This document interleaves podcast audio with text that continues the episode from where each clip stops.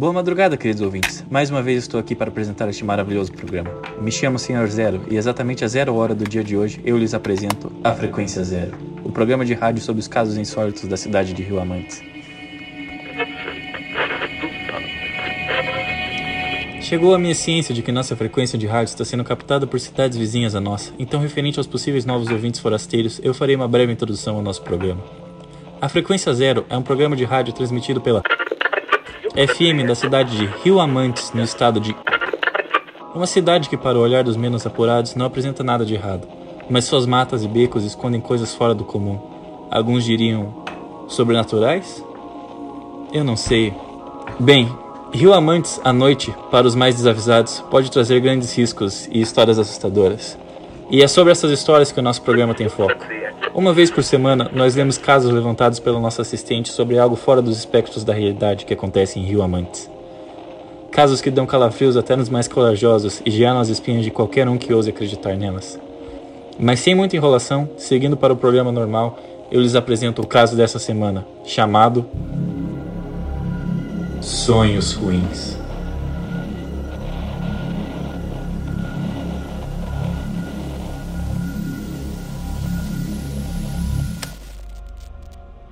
Quando eu tinha por volta dos 11 anos, minha irmã sempre comentava comigo sobre um sonho que ela tinha com frequência. No sonho, um garoto que aparentava ter a mesma idade que eu, inteiro escuro, como se fosse feito de sombras. Aparecia no canto do quarto dela, sempre no mesmo canto, às vezes com a cabeça baixada, às vezes olhando diretamente para ela. Não tinha olhos, nariz ou boca, ela dizia, mas ela nunca conseguia ter uma relação ao vê-lo. E durante semanas atribuiu o que estava acontecendo a uma paralisia do sono ou algo do tipo. Achava estranha a ocorrência da visão, mas nunca teve nenhum outro caso disso na nossa família ou entre nossos amigos. Então tudo que ela tinha para se basear era em alguns casos que achou pesquisando na internet. Na época, ela tinha seus 23 anos. Sempre estava lendo alguma coisa ou fazendo algum trabalho de faculdade, e pela diferença de idade nós não brincávamos muito. Mas ela sempre estava por perto. Um dia, bem cedo, acordei com ela lá na minha cama mexendo em algumas gavetas. Parecia estar procurando algo, então eu perguntei se ela precisava de ajuda. Ela me contou que tinha tido um sonho diferente aquela noite, com a mesma criança, mas dessa vez ela estava em um corredor enorme. Elas se comunicavam sem palavras, pareciam que liam a mente um do outro. A criança disse que estava sozinha há algum tempo e todos seus amigos tinham ido embora e deixado ela só. Como toda nossa família era espírita, minha irmã começou a achar que talvez não se tratasse de um sonho, e sim de um pedido de ajuda. Então ela estava procurando algum brinquedo para deixar ao lado da cama na hora de dormir.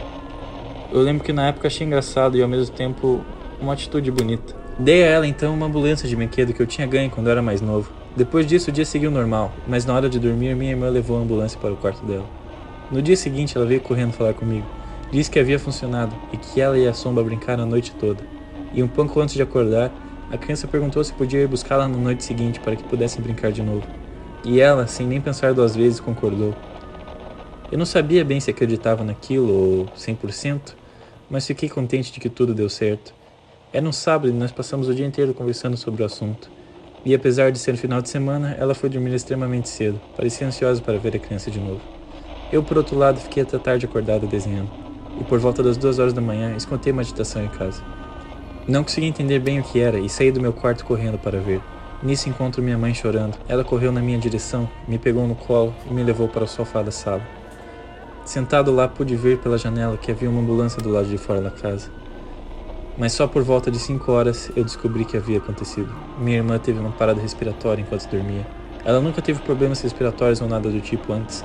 Ninguém estava preparado e a equipe médica chegou rápido, mas ela não resistiu.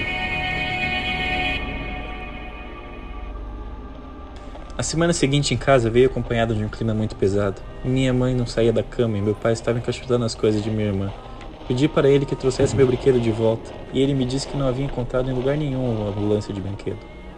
Procurei eu mesmo pela casa por dias, mas não encontrei nada. Eu não queria ir de novo para brincar, eu queria apenas como lembrança dela. E o tempo foi passando e cada vez mais eu fui esquecendo do assunto. E conforme os anos se passaram, aquilo subiu na minha mente completamente. Ontem foi meu aniversário, completei 23 anos, e durante a comemoração as lembranças disso caíram em mim feito pedra. Esperei os convidados da minha festa irem embora e fui me deitar. Fazia tempo que não pensava sobre o assunto e aquilo mexeu comigo muito. Acabei pegando no sono rápido, mas no meio da noite eu acordei com o movimento na minha cama. Eu vi a criança sentada na beira da cama.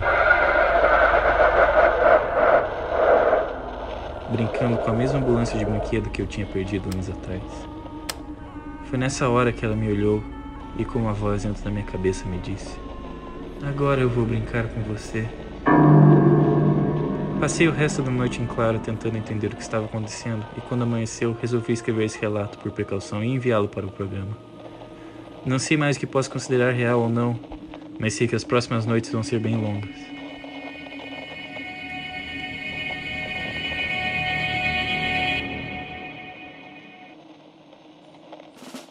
Pensando em se hospedar com luxo e rio amantes? O Hotel Vale do Fosso oferece os melhores quartos da região com direito a café da manhã e tour guiado. Ligue já para e faça sua reserva. Chegamos então agora à parte do programa em que eu atendo ligações de vocês. Boa noite, com quem eu falo? Alô, Zero, sou eu, Nuno, de novo. Escuta, é, eu não tenho muito o que dizer sobre os casos de hoje, mas aquele pessoal voltou os malditos do governo que te falei semana passada. Não, não aquele do tipo que beija bebê, come pastel em época de eleição, mas aquele tipo que te joga no porta-mala e some contigo para sempre. E eu tô te falando, Zero, me escuta. Se eu sumir, não diga que eu não avisei. E outra coisa, aquele hotel que tu fica anunciando aí no programa, eles vão só ignorar o que aconteceu lá no ano passado. É, esse foi o nosso ouvinte da noite. É, ele não quis comentar muito sobre o caso, que não pareceu muito contente também. Mas enfim, os nossos telefones ficam sempre apostos. Caso você tenha algo a acrescentar, é só ligar. E vamos agora aos últimos comerciais antes do último bloco do programa. Você sabia que nossa cidade está ganhando um novo museu? O antigo casarão do Coronel foi reformado e a grande inauguração será feita neste sábado, às 14 horas. Teremos atividades ao ar livre e visitas grátis. Traga toda a sua família. Prefeitura de Rio Amantes, ao seu redor sempre. Voltamos agora para esse que é o último bloco do programa, com o último conto chamado O Cobertor.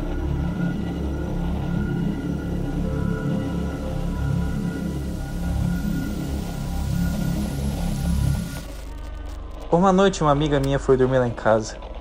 Minha mãe não era do tipo chata que colocava uma hora para dormir e por causa disso nós ficamos acordados a noite inteira. Meu pai tinha viajado e voltaria naquela mesma noite por volta das três da manhã. E ele, sabendo que eu estaria acordado, me pediu por telefone para que abrisse a porta assim que ele chegasse e não precisasse acordar minha mãe. Ficamos um bom tempo jogando conversa fora, minha amiga e eu, mas depois de um tempo decidimos ver alguma coisa na TV, e assim fizemos. Filme vai, filme vem, me deparei com uma figura enrolada em cobertores atrás da gente. Por um momento meu corpo gelou, mas logo depois deduzir ser meu irmão pequeno querendo ficar ali com a gente. Virei em direção ao cobertor e falei: Ricardo, tira isso da cara. E ele fez que não com a cabeça. Minha amiga então riu baixinho e ele se escondeu ainda mais dentro dos cobertores. Na hora eu entendi o que estava acontecendo. O meu irmão gostava daquela minha amiga apenas gostava, aquele sentimento bobo de criança de de não saber nem porquê, nem o desejo mais sério. Então eu ignorei ele e deixei ele quietinho enquanto a gente assistia a TV. Pouco tempo se passou e eu vi meu pai bater na porta. Então eu pedi para que meu irmão e minha amiga ficassem ali no quarto enquanto eu iria abrir. Corri a escada abaixo para abrir a porta, mas quando cheguei lá embaixo percebi que ela já estava aberta. Meu irmão e minha mãe já estavam ali para receber meu pai. E ele me olhando me disse: Agatha, eu pedi para você abrir a porta e não acordar sua mãe e seu irmão. Mas a minha mãe respondeu rápido: Não tinha nem como. O menino ficou acordado comigo no quarto até agora, esperando você. E deu uma risada. Foi então que eu pensei, por uma fração de segundos: se meu irmão estava com a minha mãe até agora, em seu quarto, quem estava comigo e minha amiga esse tempo todo? Corri novamente escada acima e encontrei-a no canto do quarto pálida e muito assustada. E lá estava o cobertor, estendido no chão, sem nada dentro.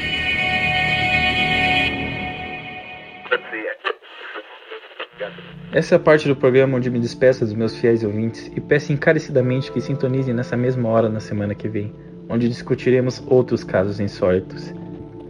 A frequência zero fica por aqui e todos tenham cuidado.